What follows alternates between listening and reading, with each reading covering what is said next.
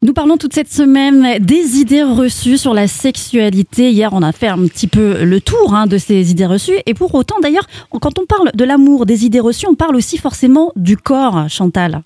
Car celui-ci est l'objet d'amour. En fait, c'est la matière brute à partir de laquelle il va falloir trouver bah, de l'excitation, de l'extase, de l'apaisement ensuite, hein, quand on avait vu notre cycle de sexualité. Tout ça, c'est très tactile. Évidemment. Les idées reçues à propos du corps se sont élaborées à partir de la méconnaissance, évidemment, et également des croyances qui y ont trait. Hmm. Alors, je vais vous citer un exemple, c'est les roux et les rousses. Ah qui bah ont oui. toujours et qui se sont vilipendés les pauvres quand ils étaient à l'école, ont toujours inspiré de la méfiance. Alors allez savoir pourquoi.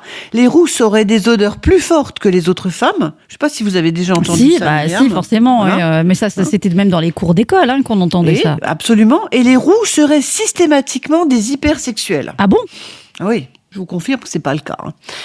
Sans compter que la grandeur du nez annonce la taille de la verge. Ça, c'est pas juste non plus. euh. Alors ouais, puis c'est injuste. Hein. J'ai un grand nez et un petit sexe. euh, J'aurais préféré l'inverse, quoi. c'est ce que me disent certains patients.